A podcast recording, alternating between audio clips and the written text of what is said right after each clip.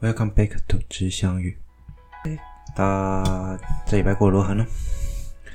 呃，想先先跟大家说声抱歉，今天这一集会录的比较短，就可能不会太长了，可能就十五到三十分钟之内可能就结束了，因为今天也不会有科普啊、因为就是我这礼拜特别忙，然后明天明天要去参加，哎，不是明天，是后天要参加路跑。那如果有在场在路跑的人，应该就知道明天的路跑是长隆的。呃，观光路跑，那全长我是报二十一半马，也就是二十一公里的。那不知道大家有没有运动的习惯哈？常常运动是不错的。那就如果在当当天现场，大家如果能参加，那就非常高兴。希望说大家明天一起完成，哦，没有，后天大家一起完成这场赛事。OK。所以那因为礼拜六我还要北上，然后处理一点事情，所以没有那么多时间可以录，所以我就选择今天录音。那。当然，今天就是礼拜五，呃，现在晚上时间七点三十八分，十月二十三号。那今天就跟大家聊几件事情哈。今天聊的可能比较生活，就是说我对于两性关系怎么看法哈。嗯，我会想聊这个是关于说，就是最近在听常听 Podcast，那听 Podcast 的时候有听到一些相关于两性议题的事情，那。我们就来聊聊，说什么叫做当你的另外一半可能能力比你强的时候，你会作何感想？OK，然后另外还会再跟大家聊聊关于一个最近刚上映的电影，但是我可能也没办法去看，因为我人在的地方电影院离我家蛮远的，所以不太方便。那不管怎样，我还是想跟大家介绍这部电影，就是里面探讨的一点。好，那废话多说，我们准备开始喽。OK，首先跟大家聊聊，嗯，你有想过你未来另一半啊？不要用想的，就是假设你现在另外一半就是一个，假设薪水比你强，或者是工作事情比你多，或者是，嗯、他工作上可能能力比你强，然后不只是薪水比你多，就是反正在别人眼里，你可能是个比较小的那一本，就是可能你在家里的经济不是为你以你为主，甚至有可能这个另外一半的经济能力已经强到说。可能你不用工作也会没有问题，这时候你会做出什么样的抉择呢？你会觉得说，诶，那我就不要工作，我专心在家里整理环境、打扫家里吗？还是说你觉得我还是想工作去完成自我的理想呢？呃，先说说我的想法哈。对于我来说哈，我不在乎另外一半的金钱能力，或者是我在乎价值观，但我不在乎他。能力，他能力比我好，我当然觉得很棒，是非常优秀。但是我觉得我在工作上的态度就是，就像我，包括我最近想离职，那因为我觉得这份工作不是不好，而是因为我觉得这份工作对我不是我要的。就是这么说啊，我对工作的薪水要求不高，但是我希望有自己的时间，我想做自己的事，例如我想录 podcast，例如我想要做一些，我还想要延续一些相关的天文知识的补充啊、研究啊，那所以。我还很喜欢看书，那这些时间我希望能够留给我自己，而不是留给我的家人，而不是全部都投身在工作上。所以我觉得工作压力对我来说太大的时候，我就会想说离职。那这也是我最近想离职的原因了。可是有一个很大的问题是说，在我们在思考这个问题的时候，就会想到，你就会想到说，诶，那所以说我们应该追求的不是金钱，而是自我理想吗？对我来说是这样，所以我不会希望说。我不会 care 说我另外一半有多强，那其实我知道了，讲白了就是大男人跟小大，应该说大男人小女人跟小女大女人小男人，很多人可能比较不能接受。如果说男性觉得说，哎，我薪水要比你多啊，压力很大，应该要比你有用，就是我们不太能接受，很多人可能不太能接受自己的另外一半，尤其是女性，薪水赚的比自己多，会心里过不去。那在那个 podcast 里面，那一我有点忘记我在哪里听到，因为最近很常逛一些其他人的 podcast。那它里面举了一个例子是说，就算是女生哦，她也可能没办法接受说，诶，我也会进较真的心态，就是我觉得我老公不可以赚的比我，或者是我另外一半怎么会赚的比我多？那 坦白说，我觉得这个问题就很有意外。我先在。举以我自己为例哈，我个人不觉得，我个人甚至希望我的 另外一半能赚比我多，原因就在于，因为我觉得我对我自己自我理想比较多，所以可能没办法赚到钱，我最多是自己养活自己。所以如果真的要结婚或跟某人在一起的时候，我会觉得说，哦，希望他薪水赚比我多，他可以养自己，那我不是说要单方面依靠他，至少我因为我只能可能只能负担我自己一个人分量，我不能依负担另外一个人的分量。所以，我希望如果能跟我在一起的对象是至少是他能够负担他自己的部分，就可能比较 AA 制啊。对，所以以我自己的立场这样，所以我也不 care。如果我今天跟我在一起的是个女强人，当然我会希望说我们可以彼此协调，还是有约会时间，还是可以干嘛。但是我并不会 care 说对方赚比我多，或赚比我少。当然就是要能够养活自己为准，但是另外一个问题就是，有些人不能接受。可是不能接受的原因，我觉得，我觉得就很那里面的 podcast 他有讲到说，就是他们里面主持人分析说，其实这就是男生跟自己过不去，或者女生跟自己过不去。他们就是觉得我就是矮你一截的感觉。可是我觉得，我为什么会今天想要拿出来讲的原因是，这个其实跟我们对于性别刻板印象有很大的问题。我们先扣除女生的看法。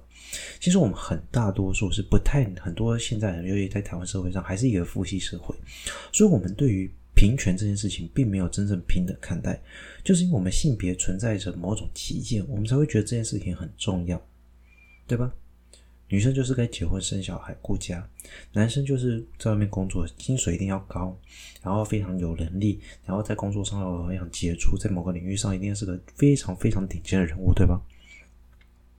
但实际上不应该是这样，对吧？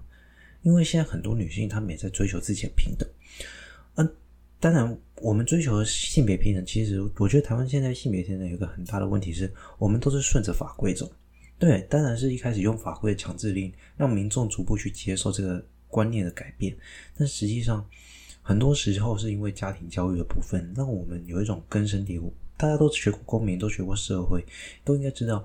人一出生最接第一个接触的生活环境或叫团体就叫家庭，那家庭对一个孩子影响很大，就变成到最后说，我们好像没办法说真的去跟去从这里面根深蒂固把这个东西拔除，也就是说，我们应该要让女生或者不管是男生或女生都应该要认认真真去想一个问题是性、金钱或者社会地位这个问题不是因为性别而存在着。不开心，你要竞争的对手不应该是因为性别。有时候，例如说，我们两个一个一男一女，这都在争一个叫总经理的位置，你不能因为性别而去有所不同的对待吧？但是在台湾，事实上还是会有嘛。就算那个女生被拿回经理，跟那个男生被拔回经理，他们有可能拿的钱会不一样。我不敢是谁高谁低了，但是有可能不一样。那这个会不会就是性别上的差距？大家总是会还是有刻板印象。我不得不承认，我偶尔还是会想到一些刻板印象，例如说，我会想到说，诶，护士一定是女生啊，然后什么，例如说，警察呀，可能是男生居多啊，对吧？军人一定是男生吗？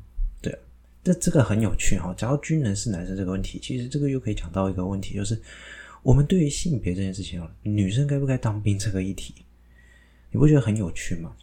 女生该不该当兵，每年都会提。就是，尤其到现在战快接近战争了，大家都会提这件事情。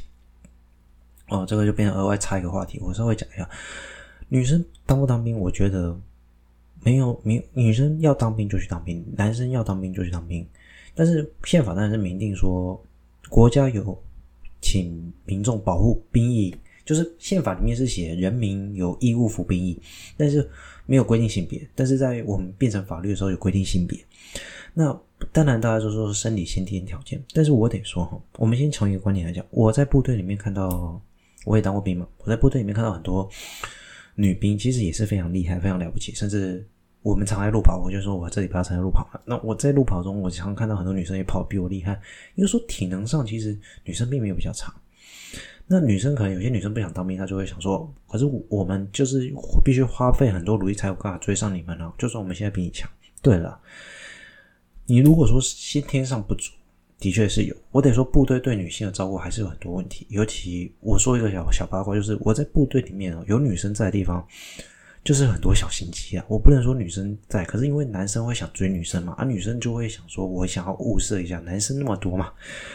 我说句不好听是这样子，那变成是说，女性进部队确实还有很大的疑虑。可是他们会降低战力吗？不见得哦。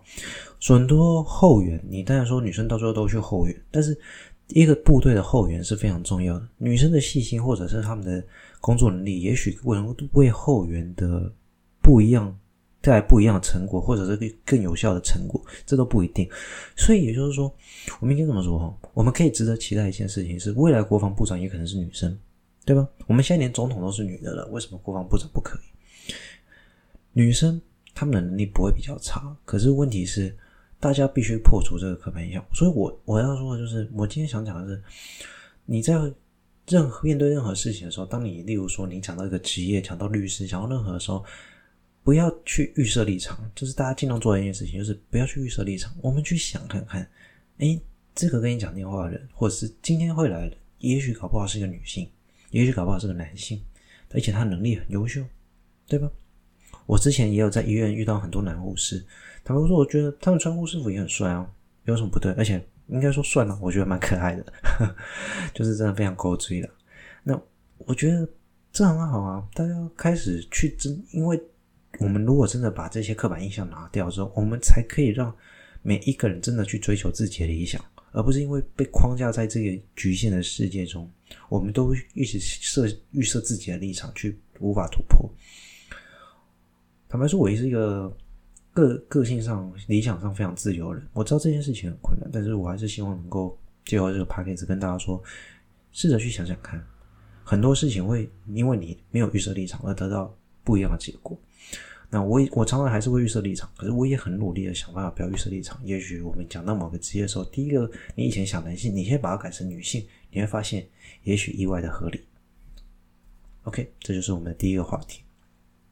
那接下来我们来聊第二个，我直接就讲我们讲第二个我很很难过的问题啊。我其实没有听到今天。这个是我看 YouTube，就是志祺七七，他讲到一部最近要上映电影《无声》。那这部电影就讲述台湾有史以来最大的性侵案件，而且是集体，而且还有被害者变成从加被害者变成加害者的人。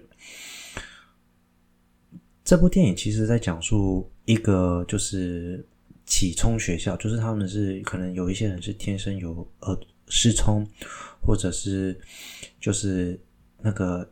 叫哑巴吗？嗯，不讲，好像哑巴不太好，我也不知道他专有名词，就是他没办法发出声音。那这些人，他们去这些学校接受辅导跟训练，为了未来可能出社会工作顺利，或者是学习上面比较方便。而这事件的启发点就在于，有某一位国化名，就是讲的是小美，她被一群男性的学弟跟学长性侵。就是他比较早到学校，那他就被莫名就被人看到，然后被性侵了。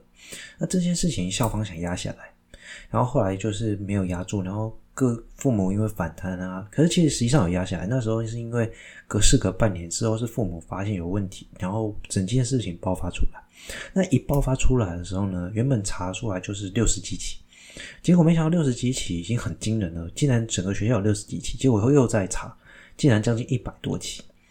好好，这件事情我们就先假设到这里结束。可是没想到隔了四年，这间学校再爆出集体性侵案，这次一查不得了，从以前到现在总共一百多起，一百六十几起性侵案件。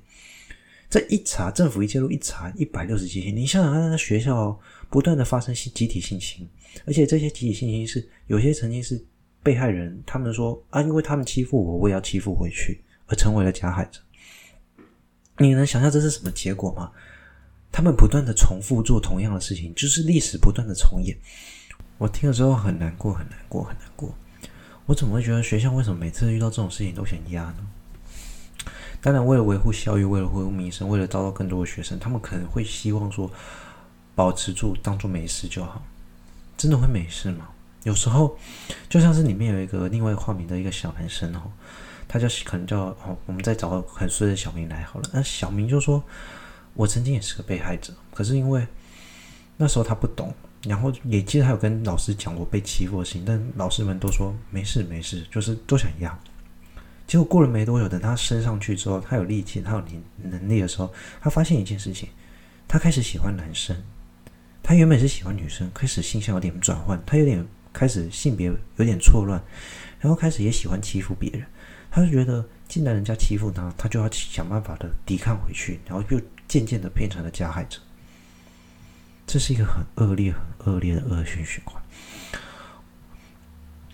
我们始终没有保护好最重要的一部分，就是为什么这些事情总是会发生，不断的重复发生？这些我不是很理解。就是这这个议题，可能我需要有一个人跟我对谈，但是下次有机会找个人来跟我对谈。我觉得不，就是我不懂学校到底心里在想什么，他们。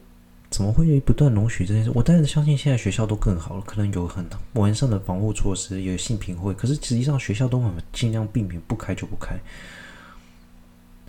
可是你没有想过这些事情会造成多大的伤害吗？这不是只有男生或女生的问题，男生也会遭受性侵，女生也会遭受性侵。